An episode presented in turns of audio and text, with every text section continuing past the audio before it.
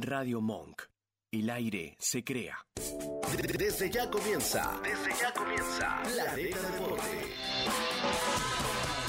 Un espacio dedicado al análisis, noticias, anécdotas y lo más trending del deporte. Junto a Ashley Álvarez, y Doria Guerrera. Prepárate porque ya arranca el recorrido por este Planeta Deporte.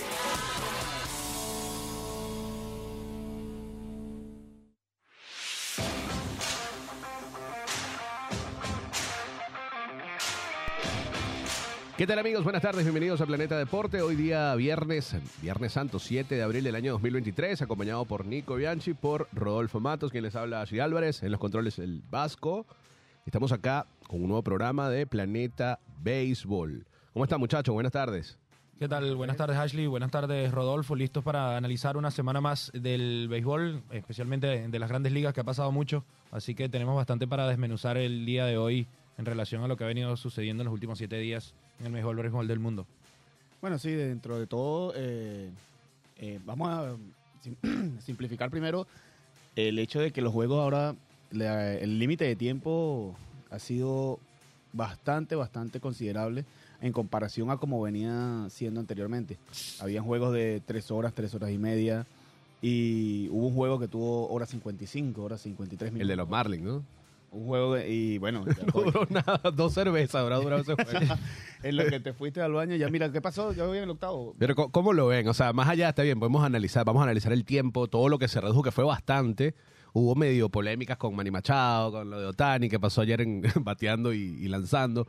Pero ¿cómo lo ven? Quisiera saber su opinión acerca de cómo lo ven con el tema de, de- de- de la reducción y más que todo para el espectáculo. Sabemos que esto es captar también una parte más joven de la, de la fanaticada, eh, hacer que, el, que, el- que la que un una segmentación o que un límite de edad, o en este caso de los más jóvenes hasta la, lo que sería la preadultez, estén más interesados en este deporte, ¿no? Que no los aburren cuatro horas. Yo soy feliz con un juego de cinco horas, que extra ni lo que sea, pero eh, es solamente una opinión. La mayoría de las personas, quizás, o lo que busca como MLB, como producto, llegar y llegarle a la gente es algo más rápido, algo que tengas a la mano, que no te, que no te, no te dé sueño, que no te aburra, no sé. Yo creo que lo- la parte más importante en esto es tiempo televisión. O sea, obviamente Ah, bueno, eso claro. es el dinero que te va a generar todo dentro de lo que es la industria ahorita en el béisbol, porque ya esto es una industria. Es un deporte, obviamente, a muchos nos alegra, a muchos nos llena de emociones, pero es eso, es un negocio. Entonces, cuando tienes un tiempo de televisión, que tienes que pagar cosas, tú tratas de que se reduzca lo más posible para tener más personas dentro del mismo medio. Entonces, eh, es parte también de atraer público, de buscar la manera, porque ya era un deporte que estaba como que aburriendo. Eh, la- las nuevas generaciones se enfocaron en ver eh, más el fútbol, eh, el fútbol americano, eh, ese tipo de, de- de deportes que tienen un poquito más de actividad, si se quiere. Sí. Sí, MLB lo que busca, lo que buscaba y creo que lo está consiguiendo cuando decide implantar esta, esta nueva medida del, del reloj cronómetro de picheo, es eliminar la mayor cantidad de tiempos muertos posible, porque al final estamos viendo los mismos nueve innings, estamos viendo los mismos 27 outs por equipo, simplemente estamos tratando eh, de eliminar la mayor cantidad de tiempos muertos posible y la verdad es que en estas primeras de cambio ha funcionado muy bien. En el sprint training los juegos avanzaron rápido, menos de dos horas y media fue el promedio de juegos eh, de tiempo de juego en sprint training. Mucha gente decía, bueno, pero a lo mejor esto es en sprint training porque estos juegos no cuentan, todo va más rápido, a nadie le importa. Pero fíjate que, ahora que comienza la temporada regular, hemos tenido algún comportamiento muy parecido a lo que sucedió en el, en el sprint training. Eh, por aquí tenemos el dato de que nada más en el Opening Day del año 2022, el promedio de, hora, eh, de tiempo de juego fue de 3 horas y 11 minutos. Se fue el promedio de juego en el año 2022 en el Opening Day. Para este 2023, utilizando por primera vez el reloj de lanzamiento, tenemos que esa franja horaria casi se reduce por casi media hora, algo bastante importante, ya que ahora está en 2 horas y 45 minutos. Fue lo que el tiempo promedio que duró un juego en este Opening Day 2023. Y así yo creo que, que esto va a ser bastante beneficioso. Los mismos jugadores eh, han declarado a favor, más allá de que por un, un situación puntual u otra, eh, ha habido descontentos, como comentaba Ashley, un ponche a Manny Machado que se le consumieron los 8 segundos. Recordemos que el reloj de picheo cuenta con 20 segundos. Una vez que el pitcher lo recibe, empieza a contar. El pitcher tiene esos 20 segundos para lanzar la pelota, si no, se le canta una bola automática. Para el bateador es algo similar, pero tiene menos tiempo.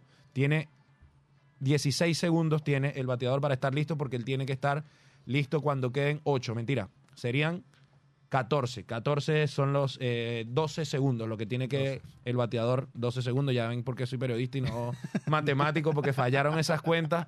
Muy sencilla, pero falló. Sí, 12 segundos tiene el bateador, porque quedando 8 segundos ya el bateador tiene que estar listo y viendo al lanzador. Muchos se han confundido que creen que es estar dentro de la caja de bateo. No es así, puede estar dentro de la caja de bateo, pero si te estás arreglando los guantines, si estás viendo para el piso, si estás moviendo el bate sin ver al pitcher, es strike. Y eso fue lo que sucedió con Manny Machado. Manny alegaba en ese momento que él había pedido tiempo. El umpire no se lo concedió y le metieron el strike y terminó ponchado y al final lo terminan expulsando del juego porque él estaba diciendo que él había pedido tiempo. También es importante eh, eh, aclarar que tienen cada bateador tiene una oportunidad de pedir un tiempo cada turno al bate. O sea, ya que te gastaste tu tiempo, ya no tienes otro en ese turno. Y otra, otra de las medidas que también entró con este cronómetro de picheo para este tiempo es una para eh, fomentar el robo de base. Fueron dos medidas en este caso. La primera fue, las bases ahora son más grandes.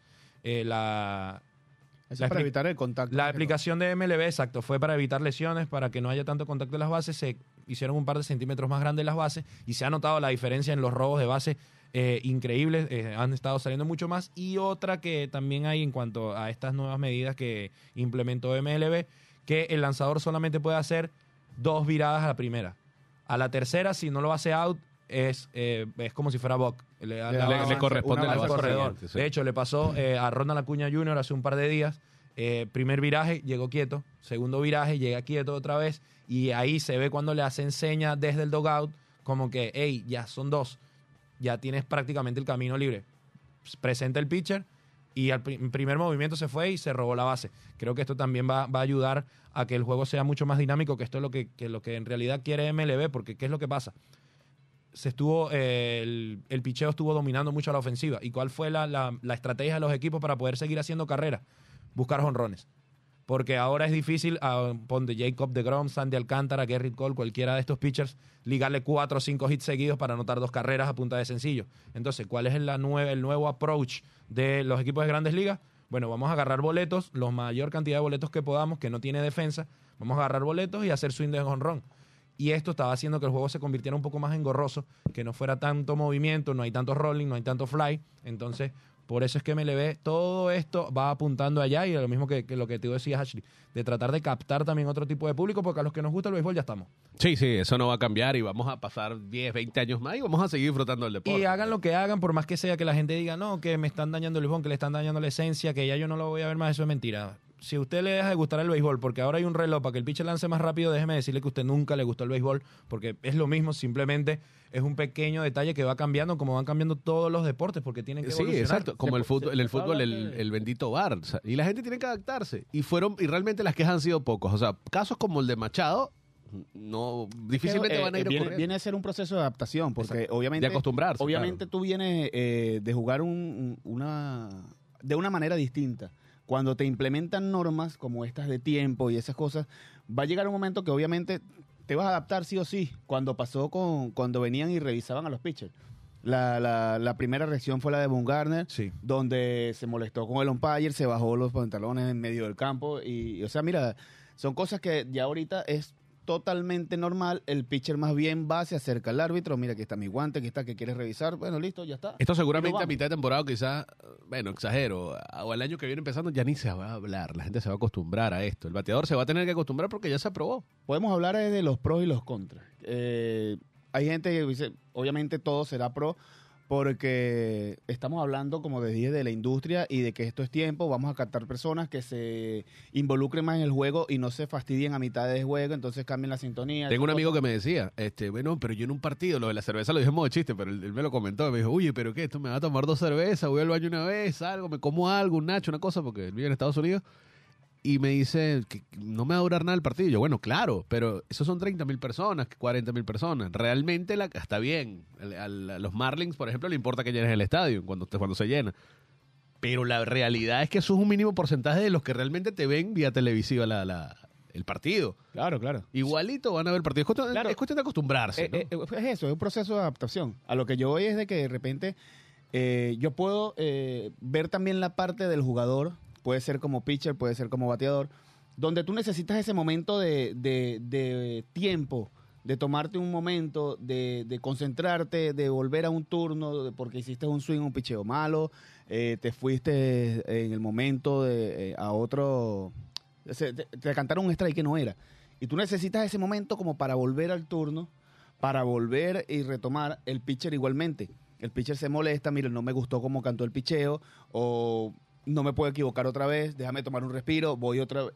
Eso, eso ya viene siendo más mecánico que otras cosas. Por eso digo, eh, podemos hablar de los pros y los contras, eh, pero está el tema de la, cómo se lleva el juego, cómo lo percibe cada persona, porque hay personas que se tomaban su tiempo. De hecho, eh, mucho tiempo atrás también venía retomándose esto, y uno de los que estuvo en contra fue David Ortiz. Él dice, mi trabajo aquí es batear.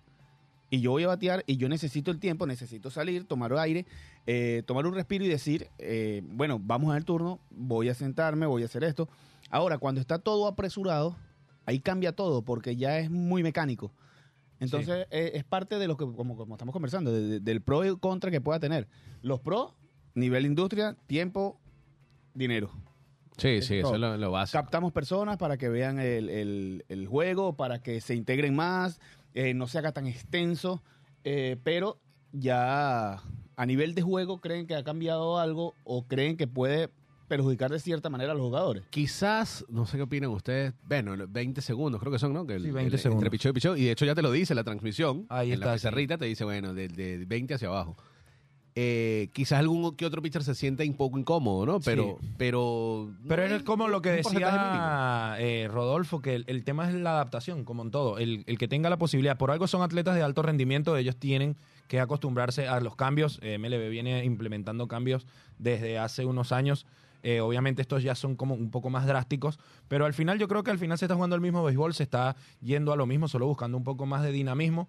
Y estu- estuve leyendo un, un análisis muy interesante que si algo, ah, si hay alguien o algunos que podrían salir afectados con este, con este nuevo reloj de picheo, estuve leyendo que quizás la, la rotación de los Mets, porque tiene estos dos veteranos, Scherzer y Verlander, que quizás eh, apurando su eh, ritmo de trabajo, quizás eh, puedan agotarse más más rápido, ya no puedan lanzar la misma cantidad de innings, que todo esto irá dependiendo, esto sí ya lo veremos ya cuando vayan por lo menos unos tres meses de temporada, a ver cómo se han ido adaptando los lanzadores. Por lo pronto, eh, el juego pareciera ser exactamente el mismo. Es más, si tú empiezas a ver el juego y no te ponen en la- el numerito en la pantalla, capaz ni siquiera te, te enteres hasta que un bateador o un lanzador tenga alguna una violación de, de Bueno, tiempo. De hecho, me pasó. Yo, yo he visto muchos partidos del Liga Inaugural, he visto como 10 partidos.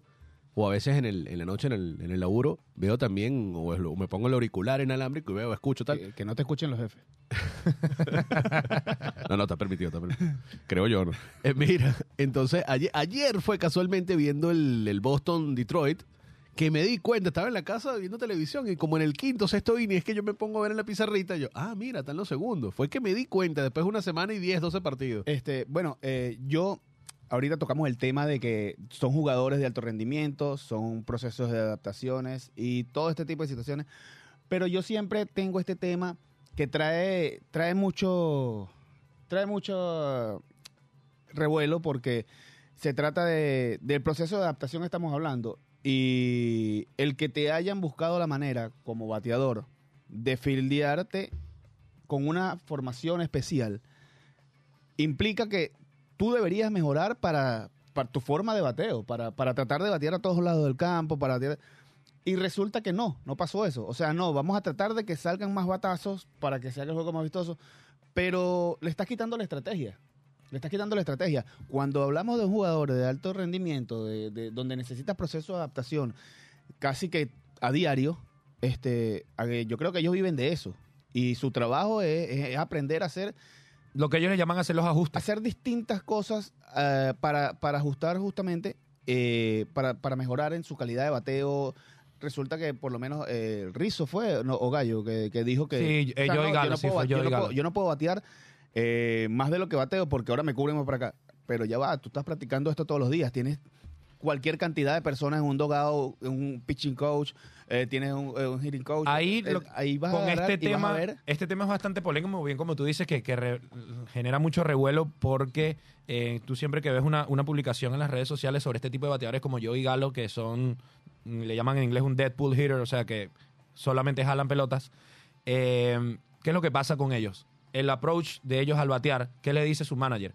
Mira, a mí no me importa que tú aprendas a dar rolling por el shortstop y dejes todos los turnos. Yo quiero que cada vez que tú te pares a batear, des honrón Claro. Y lo intentes buscar. Entonces, por eso es que muchos bateadores, aún así con el shift, siguen bateando de la misma manera porque no están, los equipos no están dispuestos a sacrificar poder por un hit. Por habilidad, ya, o sea, ya lamentablemente no es habilidad, porque justamente se hizo el, el cambio que venimos comentando. Se cambió la pelota para que saliera un poco más Exacto. y hubiesen más honrones. Y al final eso le terminó, siendo- le terminó saliendo al revés, o sea, le terminó saliendo el tiro por la culata a MLB porque ponen una pelota que sale más, pero ¿qué pasaba? Los pitchers estaban ponchando demasiado y el que no se ponchaba la sacaba. Entonces se acabó esa dinámica en el juego, no había tantos no corredores en había base, no habían batazos, grandes jugadas defensivas. Entonces volvieron a una pelota que sale un poquito menos el año pasado y entonces dicen que estaba, estaban a veces soltaban la que sale y a veces soltaban la que no sale. A veces sí y a veces no. Pero sí, básicamente es por esto, porque la, la forma de, eh, de los coaches y de los equipos de analizar el béisbol, todo esto basado en la sabermetría, en las probabilidades, ya todo está estudiado. Y ellos saben que de yo y Galo, de cada 10 turnos se va a ponchar en 7 turnos. Y no les importa, con tal de que venga y en los otros dos tires honrón y en el otro falle, ya con eso ellos están bien, va a estar bateando 200 de promedio, pero va a tener dos honrones, así que, y por eso ¿Y si es que hemos consigue alguno en base, bueno, y cada día y cada día también podemos encontrar que hay menos bateadores de habilidad. No hay bateadores hiteadores como en el pasado, un, un Ichiro, ese tipo de bateadores ya no los hay. La mayoría de los primer bates son bateadores de fuerza. Lo comentábamos de Altuve hace poco. Por Altuve, más- Altuve venía siendo un bateador que bateaba De 200, hits, por temporada. Por cuatro temporadas. Dio casi Y- mil hits en cinco años. Por Sí. eso, y de un momento a otro se convirtió en un primer bate jonronero. Y eso, y eso no es casualidad, eso estoy seguro, o sea, que los Astros le dijeron, óyeme, Altuve, para mí, como equipo, para nosotros, según todos estos estudios que nosotros tenemos, es mejor para ganar que tú, en vez de dame 200, 215 hits, me des 180 hits, pero llegues a 30 honrones. Es a que me des 220 hits y des 10 honrones, que es lo que daba más o menos el número que estaba el tubo, entre 10, 15 Sí, sí. honrones al principio de su carrera. Le dijeron, mira, tú tienes una, una posibilidad que está, tú le pegas muy fuerte a la bola. O sea, José Altuve es un bateador que hace muy buen contacto. ¿Qué es lo que están trabajando los astros con él? Bueno, de ahora en adelante tú haces siempre swing grande y el famoso launch angle, el ángulo de salida, como batear hacia arriba, lo De que siempre nos han dicho que está mal, bueno, resulta que ahora en grandes ligas lo hacen, que eso es lo que está bien ahora, buscar que elevar la pelota. A lo mejor no es que está bien, sino que viene siendo lo más vistoso, porque se Eh, sí, convirtió bueno, en el que me refiero el jonrón te va, te va, Exacto, te va me a refiero a un eh, público. del punto de estar bien, es como que eso es lo que te enseñan en el equipo. O sea, tú cuando llegas y el coach de bateo te llega y que mira, eh, le estás dando muy fuerte a la bola porque pasa con Yandy Díaz. Eh, Yandy Díaz es uno de los bateadores que tiene una velocidad de salida en promedio más alta con la pelota. Pero ¿qué pasa con Yandy Díaz? No tiene muchos extra bases porque le da mucho a la pelota por el piso. Yandy Díaz es un bateador de rollings. Entonces, ¿de qué te sirve tener una velocidad de salida de 110 millas por hora del bate si vas a dar puro rolling? Vas a conseguir uno que otros hits, pero hay muchas probabilidades que te lo atrapen. Claro. Entonces, ¿cuál es la diferencia? Si tú ese mismo contacto de 110 millas por hora le pones un ángulo de salida de unos 25, 30 grados, la pelota obligado se va, va, de jonrón. va, va- Entonces, un poco y eso es en base a esos números y a este todo tipo de cálculos es que los equipos de grandes ligas se están basando ahora y por eso es que ya no vemos bateadores de habilidad, hiteadores, bateadores que bateen por detrás del corredor, ya prácticamente no existe porque lo que necesitan es que todos tiren jonrón. Esto, se esto es Mira, to- todo se basa en este aparatico. Todo es la computadora, la estadística. Ya todo es estadística. El béisbol siempre ha sido, eh, de todos los deportes, a mí me parece que el que tiene más importancia en las estadísticas siempre ha sido desde toda la vida. Cuando antes solamente veíamos averajes, honrones, impulsadas, anotadas, era lo más importante. Siempre tú veías la página, buscabas cuáles son los líderes, quiénes son los mejores. Y bueno, los, se dieron cuenta, los que empezaron a mover este tema ya con Moneyball a principios de los años 2000, que esto comenzó porque, ¿qué es lo que pasaba? Los equipos pequeños, como eran los Atléticos de Oakland, los protagonistas de esta, de esta película, tenían que buscar la manera de, por analítica, competir con los otros que podían firmar a las grandes estrellas, como siempre ha sido, por ejemplo, los Yankees, los Dodgers. Entonces, esto comenzó así, pero ¿qué es lo que pasa hoy en día? Hoy en día todos los equipos tienen su departamento de sabermetría, de scouting avanzada, entonces estamos todos básicamente en el mismo lugar.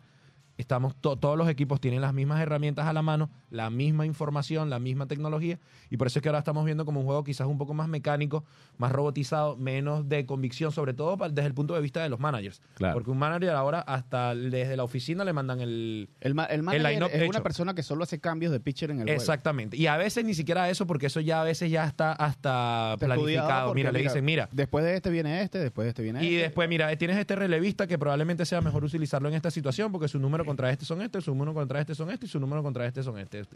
Usted olvídese y sigue lo que dice el librito porque las probabilidades de lo que salga aquí Es lo más, es, Es- lo más sensato, es lo más probable que suceda. Puede que no, pa- que no pase porque es Pero- al 100%, pero, pero es el- sí tiene la mayor cantidad de probabilidad. porcentaje, claro. Y por eso es que de esta manera se ha estado manejando en los últimos años. Y por eso que eh, pueden darse cuenta que el perfil de los managers principalmente ha sido una de las cosas que más ha cambiado en el béisbol de las grandes ligas. Antes teníamos muchos veteranos, muchos exjugadores eh, que tenían mucha experiencia, 20, 30 años manejando, managers de 60, 70 años, eh, Bobby Cox, Lupinella, eh, Bruce Bochy, eh, el mismo Dusty Baker es uno de los Ahorita, de ahorita esa- creo que quedan dos nada más, esos últimos Bruce dos. Bochy y, Dusty Baker. Pero el resto, mira, Hoy en día tenemos muchos jugadores jóvenes. ¿Por qué? ¿Qué es lo que pasa? ¿Qué es lo que quieren las, eh, a- las gerencias de grandes ligas? Ellos no quieren este tipo de manager porque como tú, como siendo gerente, le llegas a Dusty Baker y tú le dices, no, mira, a este tipo no me lo alinee porque está bateando tanto contra eh, este. imagínate decirle eso a Guillén, Osvaldo Guillén. No. No, Te va a ser- decir, eso- mira, hermano, el que mira, hace los line-up aquí soy yo. Aquí está su equipo. Usted me y si arma, usted me va a mandar a decir algo, aquí usted me arma el equipo y yo me encargo de armar el line-up. Entonces, Quizá- quizás el otro es el de los Mets, eh, Show- Showalter. Claro, Box Show Walter, también los Mets dijeron, bueno, vamos a intentarlo, eh, a ver cómo nos va con Box Show Walter, que en este equipo que está con tanta inversión, tantas estrellas, a lo mejor tener un tipo con el carácter y la, la- la impronta que tiene eh, Box Show Walter es lo que el, el dueño de los Mets eh, vio para, para firmarlo. Pero sí, eh, eh, vemos muchos managers jóvenes retirados sin mucha experiencia. Por, por ejemplo, Aaron Boone. Aaron, Boone recibió a los Yankees sin ningún tipo de experiencia. Nada, claro. Ya tiene todo este tiempo dirigiendo a los Yankees, pero ¿por qué? Porque al tú ser un manager nuevo, con poca experiencia, es más fácil, más sencillo que vayas de la mano con la gerencia. Que la gerencia te diga, mira, Te va porque, llevando, porque pues, puede claro. ser más maleable. O sea, yo- yo, puedo, yo puedo agarrar y decirte a ti, mira, yo necesito que tú hagas esto, esto y esto. ¿Qué necesita él? Experiencia y que le den la oportunidad. a la hora Entonces de, recibo la oportunidad de la entrevista le dicen, mira, tú vas a ser el manager, pero aquí se trabaja de la siguiente manera. Nosotros vamos a trabajar así, esto, así nosotros usamos nuestros pitchers, así nosotros venimos haciendo un trabajo de desarrollo con esto, hoy le toca pichar a este, hoy le toca pichar a este. Y eso es algo que los managers de la vieja escuela no están acostumbrados. Y que por eso es que ahora vemos tantos managers jóvenes de menos de 50 años, jugadores que se retiran y dos, tres años ya son managers. Vemos el caso de Gabe Kapler, tenemos el caso de, de- mencionábamos de Aaron Boone, Council, el de Milwaukee. Craig Council, el mismo AJ Hinch, que también es eh, pionero en este, en este tipo, con, primero con los Astros y ahora está con los, con Cora los también. de Detroit. Alex Alex Cora. Sí, es que si, si nos ponemos a ver, Mikey Callaway, la mayoría de los managers hoy en día no pasan de los 50, 55 años y son ex peloteros que se retiraron hace relativamente poco y que también se les hace también más, más fácil entender todo este tipo de cosas, porque no es más fácil agarrar a usted a un señor de 80 años y sentártele con el iPad y explicarle toda esa cantidad de reportes que se Sí. manejan hoy en día El nivel estadístico que tiene. es, eh, o sea, la cantidad de datos que manejas tú hoy en, en este momento en grandes ligas es increíble, impresionante de todo tipo. Tienen, tienen todo un medido. especialista en cada cosa. sí. Todo está medido en el estadio, hay radares por todos lados, de tiempo, de velocidad, de movimiento, de todo. Entonces, por eso es que ha cambiado tanto la, la percepción del juego del punto de vista de, de los managers. Sí. Y bueno, esto también va con lo que decía Churri, eh, el popular Churri, de, del, del Chief, del, de todos estos cambios que, se, que, que ha tocado adaptarse. Y, sí, es verdad que, que en los últimos años el cambio ha sido bastante vertiginoso porque los equipos se han dado cuenta de que es real, de que funciona. Mira los Rays de Tampa, un equipo que invierte muy poco dinero año tras año y todos los años están metidos. Ya no Por- tiene Ojo, 6 y ojo, 0 ahorita. Es, Es, es un, eso es un equipo que nadie da nunca nada por ellos, pero ellos siempre están ahí de los que tú le das una mano y bueno, te toman el brazo porque es un equipo que, aguerrido, de, que viene y, y se pone para lo suyo, como dice, como No, y, dice te pone- y te pones a ver el line-up, es bastante balanceado, pero no tiene. Bueno, Estrella. quizás la super, la, la, la super promesa que ya le dieron un. con- un, un- una grosería. un- una cantidad alta de, de dinero A Wander Franco. a Wander Franco, que lo tienen allí. Entonces, del resto, Yandy Díaz, los Lowe, que no sé si son parientes, pero. Eh, Randy Arozarena. a los Arena también, que es muy rendidor desde, desde hace Uh. 3, 4 años que, que debutó. Y, y siempre basándose en las granjas con lo que es el picheo abridor y el relevo buenísimo Sí, también. no, las granjas del- de, los Rays es increíble. Lo peor es que cada año yo siento que se le lesionan más pitchers y aún así se la Sacan, encuentran. suben, suben y es como que si nada pasara. Lo Son- que pasa es que vienen de una buena granja, justamente. Sí. Lo que pasa es que no el poder económico a lo mejor quizás es lo que le causa eh, el daño. Cuando necesito eh, darle un contrato a esa persona, ven cómo rinde y otros equipos, Yankees, eh, le dicen cuánto vales tú y todo lo que tú tienes, yo te doy y ya está. Entonces Claro. ahí viene ahí viene ese tema. Y ojo que, mire, los Rays 6 y 0. 6 y 0, sí, lo que estaba comentando McClanahan, aunque no jugaron ayer, el miércoles. Sí, eh, ayer estuvieron de descanso. Pero tú te pones a ver el line-up, a Rosarena, lo que dijimos, eh, Isaac Paredes, Franco, Yandy Díaz, Harold Ramírez, un ex eh, Leones del Caracas, Manuel Margot, eh, Siri, que también ha tenido un buen comienzo, batazos oportunos. O sea, es un line-up bastante balanceado y la mayoría latinos, acá por lo que veo. Sí, en el line-up mucho, mucha presencia latina, mientras que en el cuerpo de picheo sí allá... eh, Sí, McClanahan ahí apuntalando la... Shane McClanahan, está rotación. también Drew Rasmussen, tienen la profundidad, de hecho todavía no cuentan con eh, Tyler Glasnow, que se está recuperando de la lesión, uno de los mejores lanzadores de, la, de MLB. Lo perdieron el año pasado, igualito se metieron. Sí. Mira, y- y, y ese y día... este año han comenzado muy bien y me sorprendería que, que los Rays, si no bien no ganan la división, porque para mí los favoritos para ganar la división este son los Yankees, si no ganan la, seguramente van a ser uno de los comodines o van a estar ahí peleando porque este equipo está muy bien balanceado, sabe cómo ganar y también está dirigido por un jugador, que por un manager que, que es del mismo estilo que el que veníamos con, eh, conversando, que es, es Kevin Cash. Kevin eh, Cash. que le ha ido Cash. bien, le ha ido bien. Kevin Cash, eh, y ha sido muy, muy criticado, pero si esa es la forma que yo me acuerdo en aquella serie mundial del 2020 contra los Dodgers, que estaba Blake Snell lanzando un juegazo en el quinto inning y le tocó, se le envasa uno y le tocó a, a Kevin Cash ir a quitarle la pelota, no le habían hecho carrera, entra el relevista, primer y le dan el batazo y terminan los Dodgers siendo campeones de esa serie mundial. Le cayó todo el mundo encima a Kevin Cash, que por qué, y ahí le explicaba a Kevin Cash, mira, todo esto que nosotros estamos haciendo, esto está refrendado en los datos. Cada, eh, ya era la tercera vez que se iba a enfrentar la, la toletería de los Dodgers a Blake Snell. Y es cuando la- lo ven un poquito más, y ahí más ya los números crecen eh, significativamente. Entonces, por eso es que se le envasa uno y definitivamente lo, eh, decidió sacarlo. Las cosas no salieron bien, porque eso es lo que puede pasar. O sea, no es perfecto. El que viene a lanzar también es un humano, por más que las probabilidades digan algo, si no viene bien, si falla un picheo, si viene descontrolado, o mismo bien por el bateador, porque el pitcher puede ejecutar su plan, puede hacer un buen lanzamiento y aún así el bateador conseguir el- el- la conexión que, que salga a su favor. Entonces, por eso es que también ese punto de, de los managers está un poco álgido también desde lo, de lo que sucedió en el Clásico Mundial Sí, eh, con- con Omar Venezuela, con Omar López, que si tenía que traer a Quijada, que que si tenía mal. que dejar a Silvino, que si tenía que traer de una vez a José Alvarado, que si tenía que abrir con Pablo López, que si tenía que abrir Luis García. Eh, son cosas que no vamos a Sí. saber nunca. Sí, no, no vamos a ver, le, le, cae- le cayeron es- encima y. Y bueno, es parte de, de- de lo lindo, que por, por eso es que estamos nosotros aquí, para, Una- para una- analizar y ver todo esto. Una última cosa que quiero yo llevar a debate. Quitando lo del negocio de, la publicidad, de, del tiempo televisión, de todo esto. eh, a nivel de béisbol, ¿quién cree que está beneficiado en todo esto? ¿O quién es el que sale más perjudicado, de cierta manera? Yo les puedo dar mi punto de vista muy personal y creo que en este caso siempre se ha perjudicado el pitcher y es la persona que más sacrificio tiene, porque el pitcher vive solamente de su brazo, en lo que el brazo a ti no te da más. eh, lamentablemente ya no, ya no nos eres parte importante para el equipo. Quizás esto venga de la mano, quizás esto venga de la mano, Churri, de la, de la, de lo, de lo poco que duran ahora. ¿no? Sí. No, eh, no Y yo creo que... que- se trata de extender la vida del pitcher lanzando cinco innings. Cuando tú tienes un abridor y te dura cinco innings, tú dices, mira qué buen abridor es.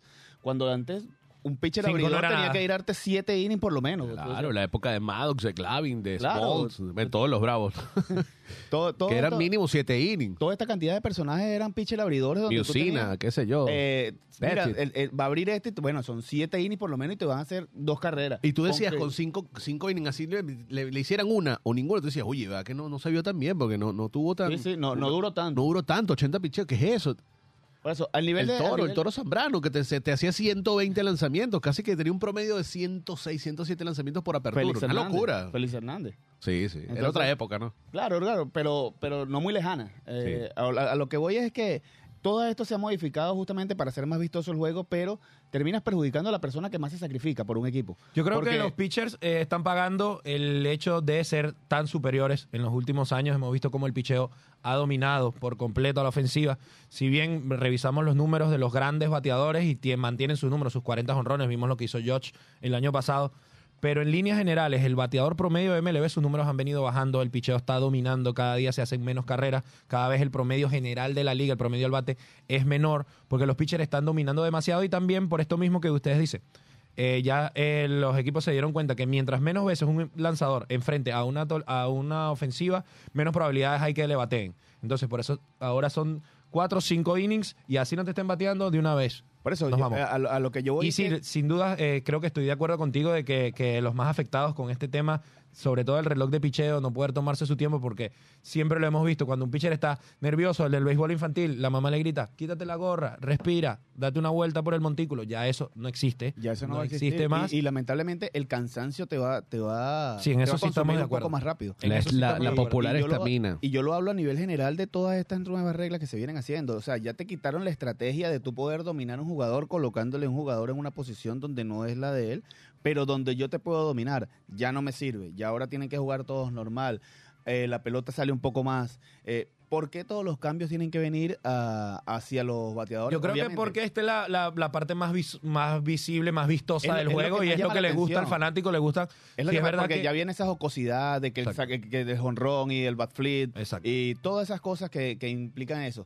Pero yo digo que es una de las personas más sacrificadas para el deporte de béisbol como tal o en el dentro del juego viene siendo el lanzador, porque el lanzador vive solamente de un brazo. El bateador tiene un bate, se rompió el bate y cambia y ahí tienes otro. El pitcher tiene que esforzarse físicamente el doble de los demás y es el que menos eh, se ha tomado en cuenta para estas nuevas eh, restricciones o, o nuevas reglas que se están haciendo para, para el Sí, deporte. sin duda. Eh, la, la óptica que podemos darles es que MLB sin dudas quiere favorecer el bateo, quiere que, que haya más ofensiva en los juegos, pero a su vez quiere que los juegos sean más rápidos. Esto es una, una contradicción allí desde el punto No, no, de vista por eso- porque por eso yo mientras más eh, carreras hagan, más probable que el juego tarde. Por eso llevé acotación al debate sin colocar tiempo televisión, sin colocar que, Claro. que es la empresa, sino a nivel de, del juego Solo como deportivo, tal. Del claro. juego como tal. Bueno, ayer hubo acción, ah, que tuvo, se nos fue el programa hablando de esta, de esta, de esta nueva, de esta nueva reglamentación que implantaron. Igual la gente tiene que acostumbrarse. Eso Ya. sí, es que yo creo que más Hay no que va a haber problema. Dos, tres meses, ya capaz esto ni siquiera se va a estar hablando. sí. Ya va a ser eh, eh, pan de cada día. De hecho, la mayoría de los jugadores jóvenes que estén subiendo ahorita a Grandes Ligas ya están acostumbrados porque este es un sistema que ya tiene varios años en ligas menores siendo eh, probado. Y ojo que también hay otro eh, detalle que está siendo probado en ligas menores, en ligas independientes, que muchos se han quejado, muchos no le han gustado. Pero yo creo que en un par de años va a ser una realidad que es la zona de strike automática. El robot cantando bolas y strikes. Porque Eso más de uno lo va a poner, bueno. porque cada Pero tiene- día eh, que pasa es más difícil para un umpire cantar strikes. En esa, en esa Definitivamente. situación yo no me he adentrado tanto en el tema, pero ¿cómo sería en ese caso? Eh, tienes el robot que obviamente te va a cantar bolas y va- strikes. el umpire va a seguir. El umpire va a seguir, simplemente él va a cantar lo que le diga la máquina. Listo. Ok, ok. Eso justamente, a eso justamente iba porque te iba a decir, hay una es jugada... perfeccionar. hay- hay- Exactamente. si hay una jugada en home, alguna cosa, No, no, el umpire, el umpire va a seguir, pero bueno, él va a tener una señal. No sé si le va, se le va a prender una luz, si le va, Va a ser solo una algo. figura que va a tener Él como el a decir- sensor del va a decir, bueno, strike. Strike o bola. Y también eh, vi una, una fase eh, preliminar que tú como bateador, si, eh, porque todavía no se, ha, no se ha definido exactamente cómo va a funcionar. Una de las opciones también es que hayan challenge de eh, picheos. El umpire va a seguir cantando sus bolas y strikes, pero el bateador, cuando le parezca que no, esto fue bola y me encantaron strike, él puede pedir la revisión de la- del picheo. Eso lo vi en ligas menores. Lo- Si- exacto, sí, es si que eso lo hacen de manera momentánea, o sea, que me imagino que sí, eh, que sea rápido, menos de un minuto, puede Sí, funcionar. no, La Sí, idea es que sea como, un, como el ojo de halcón del tenis. Bueno, Ok. algo muy similar porque vi el video, es, justo era en ese video que se hizo viral, era Jason Domínguez, el super prospecto de los Yankees, que le hace un lanzamiento, le cantan strike, él no le gusta y lo que hace es tocar, to- se toca el casco y ahí de una vez ponen el video, creo que está ahí mismo en la pantalla. del refleja en la estadio. pantalla? La pantalla del estadio, la zona por donde cayó el picheo, bola, listo, strike, dale, continúa. Se y así acabó. es. Que eso en el tenis tienen más de una década usándolo. Y ha funcionado pff, buenísimo, buenísimo. Mira, una cosita de estos últimos minuticos, eh, para ver más o menos cómo están las ccosas, cómo han empezado. He visto varios partidos. Ayer jugaron Boston con Detroit. Chris Sale logró lanzar bien por fin, una apertura, digamos, un poquito fuera de lo, de lo, de lo que ya le había pasado. Lo importante para Boston es que se mantenga sano. Me ha sorprendido esta, esta sin embargo, tienen 3 y 4 de récord, pero me gusta el line-up, me gusta aquí. Han bateado, han bateado un montón. Adam Duvall ha, sido, que lo veníamos hablando fuera del aire, este, el más eh, productor. Yoshida no, no le ha pegado tanto la presión. Kike Hernández ha estado en el shortstop. Tienen a Casas al primero Tristan Casas. Tristan Casas, sí. Eh, ayer lanzó Jamson también. Tuvo oportunidad de ver ese partido. Miguelito Cabrera jugó en el, juego inaugural de los, de los Tigres en casa, en el Comérica. Una gran ovación, dio un hit, impulsó una carrera. Básicamente son dos clubes que no van a. Más que todo por, la- por ver cómo, cómo va cada uno. Que no se espera que vayan a brillar Sí, esta temporada. Ni siquiera peleando por un comodín. Hubo otro partido, Kansas, bueno, no ha empezado nada bien, Kansas City 1 y 6. Toronto, que es llamado a competir con Tampa y con los Yankees de esa división, ganó seis carreras por tres. Ahí tienen a, a- al señor Gaussman, el antiguo lanzador de los gigantes de San Francisco. Esta es una muy buena rotación, la de los azulejos de Toronto. Así es. Eh, tienen 4 y 3 de récord, todo está empezando. Los Yankees ganaron el día anterior con una gran apertura, eh, apertura de Garrett Cole, tienen 4 y 2. Esta tarde juegan también, empiezan una serie. A las 3 de la tarde ya voy saliendo para allá corriendo a ver el partido. Eh, San Francisco le dio una paliza a Chicago White Sox también, que Chicago había ganado la serie ante, ante Contra Houston. Houston. que no comenzaron del todo bien. Ojo que no le ha. El, el comienzo de los Astros no ha sido el que muchos esperaban. Hay que recordar que José Altuve está fuera de circulación por la fractura en su pulgar derecho que sufrió en el Clásico Mundial contra Estados Unidos. Tampoco tienen a, a Michael Brantley. Michael Brantley no, no se pudo reportar a tiempos. Bueno, se reportó, pero tuvo que abandonar el sprint training por cuestiones personales y ahorita se está poniendo a tono nuevamente. Se espera que pueda estar en el line-up antes del final del mes de, jun- eh, de abril. Cosa contrario con eh, José Altuve, que en el mejor de los casos estaría regresando para el primero de junio.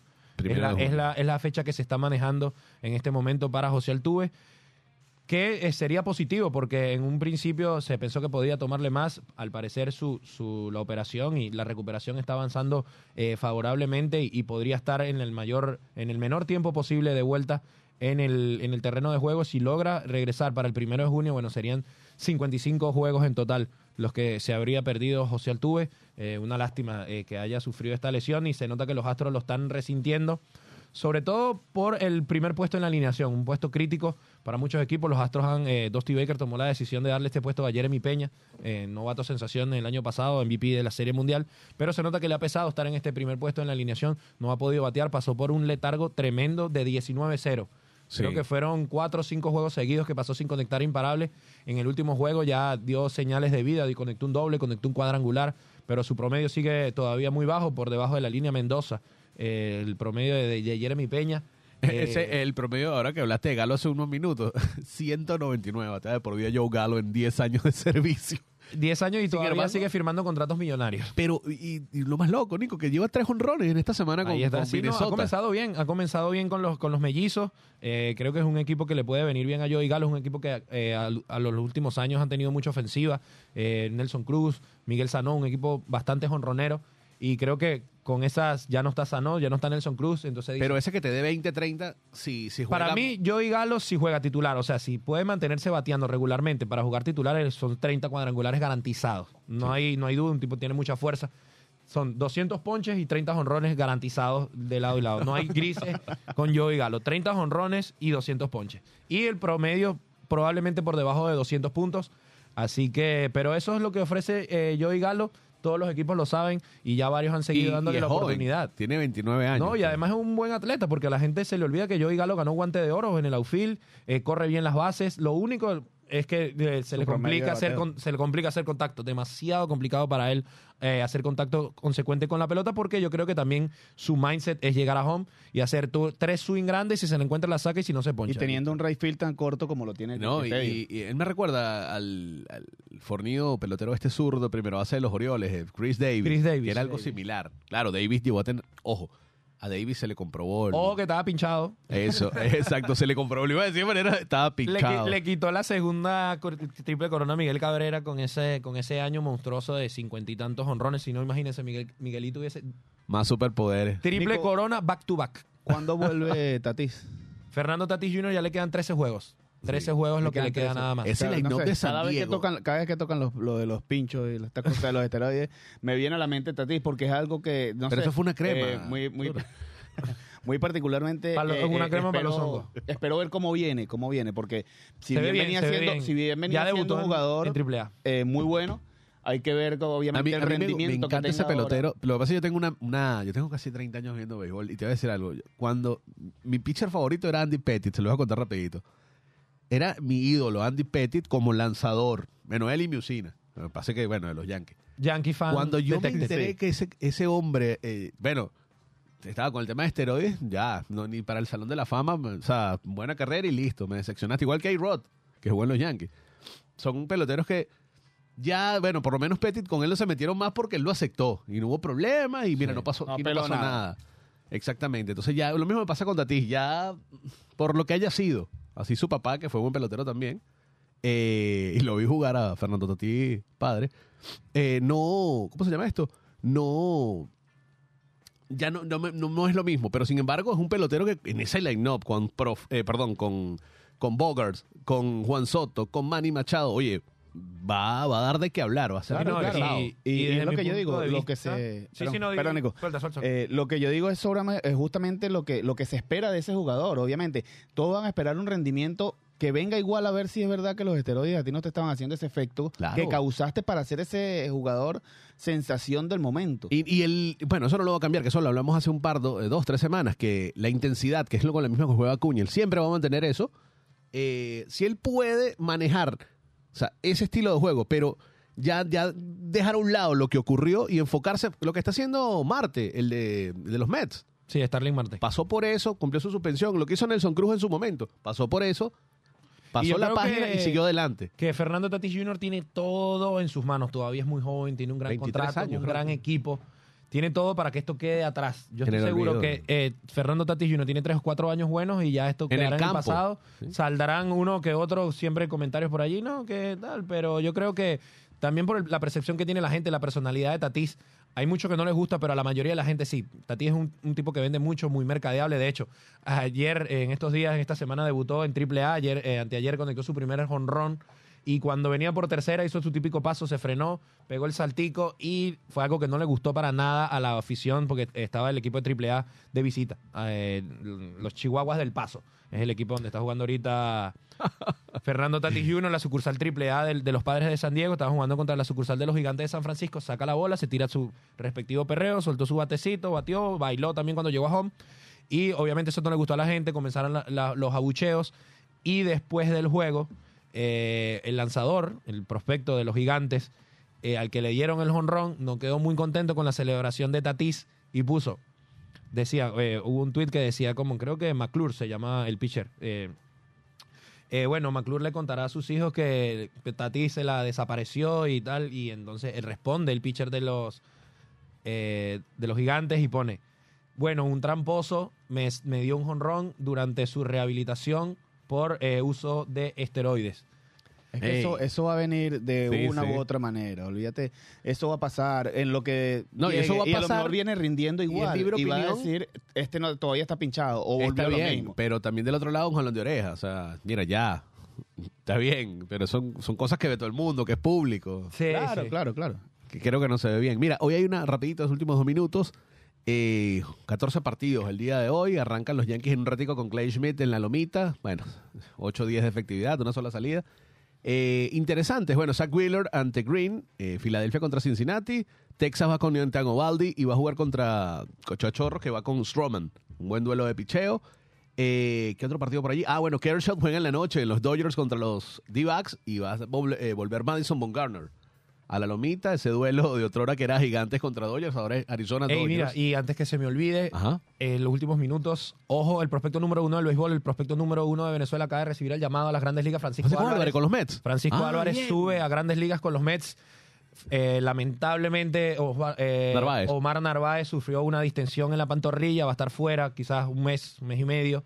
Y bueno, Francisco Álvarez recibe el llamado. Bien, bien. Es muy probable que el día de hoy eh, esté debutando directamente. Igual él ya, ya subió el año pasado, pero se espera que debute hoy. Eh, juegan los Mets contra los Marlins en el City Field. Cabrera contra McGill. Ah, exactamente. Edward Cabrera contra Tyler McGill. Eh, puede estar allí el debut de, de Francisco Álvarez. Muy atentos con este, este prospectazo, este talento que eh, se pierde de vistas. La defensa, él es receptor. La defensa no es lo mejor de él. De hecho, por eso había estado todavía trabajando en las ligas menores. Pero la ofensiva, el bate, dicen que podría ser un bateador generacional para Venezuela. Así que, bueno, muy atentos con lo que pueda hacer este muchacho hoy. Y si no es hoy, alguno de estos días va a estar debutando porque prospecto número uno de los Mets llegó a ser prospecto número uno de toda MLB. Así que la, la expectativa es grande con, con este muchacho. Y, y ya para finalizar. el de Guatire. el de Guatire. Eh, Jordan Walker, vi que también dio honrón, el, el, También. el muchacho este de San Luis. Una El de San Luis. Y- Velo, velo, churro. Va, a estar No lo ese vi. Jordan Walker hablando de eso rapidito está entre los líderes de velocidad de salida uno de los que le está dando más duro a la bola Una línea que en siete segundos estaba ya en el. increíble la cantidad de muchachos jóvenes ahora de 20 21 años que lo que se paran ahí al que sea le dan cable más de Sí. 100 millas todos y de verdad que, que- que el béisbol está en buenas manos Candela. sí, muchos sí. jóvenes brillantes de menos de 25 años de edad al ver todas las estrellas con esta edad te das cuenta que, que vamos a tener buen béisbol por los Por próximos bastantes 10 años. años. Y va a haber una nueva lista quizás de, de- un futuro Cooperson, que después que se acaben en cinco años no va a haber... Bueno, ¿A ya de hecho es difícil que entren más de dos o Sí. uno. Entonces, eso también puede ir cambiando a medida que van avanzando los años. Muchachos, bueno, esto fue Planeta Deporte, Béisbol. Nos vemos el otro viernes, el lunes con el de fútbol, en Viernes Santo. Muchas gracias, Nico, Rodolfo, al Vasco de los Controles. Nos vemos la semana que viene. Muchas gracias. Buen fin de semana. Igual. Hasta aquí, ha llegado el viaje por el día de hoy en Pla- Planeta Deporte.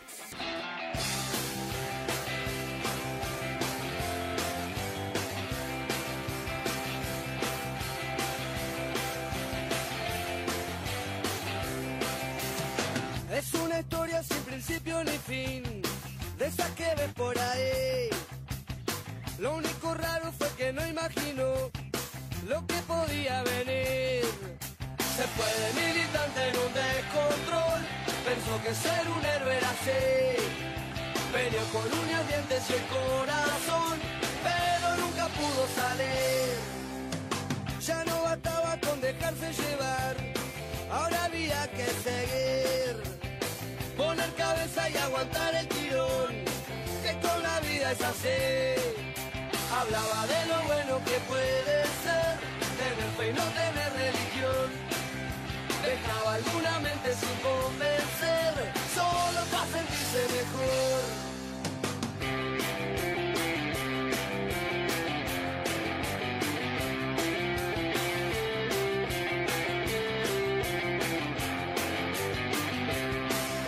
Hablaba de lo bueno que puede ser, tener fe y no tener religión. Dejaba alguna mente sin convencer,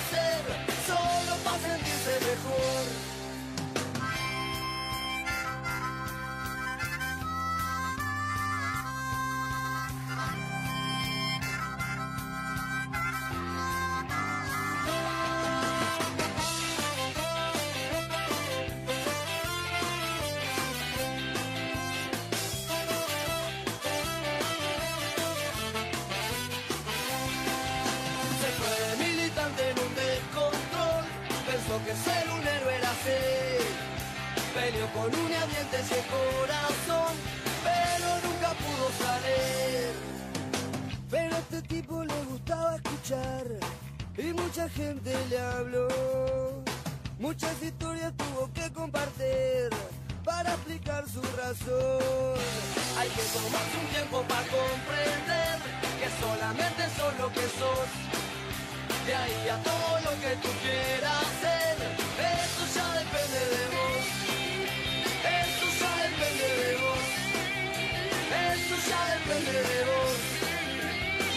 side, baby.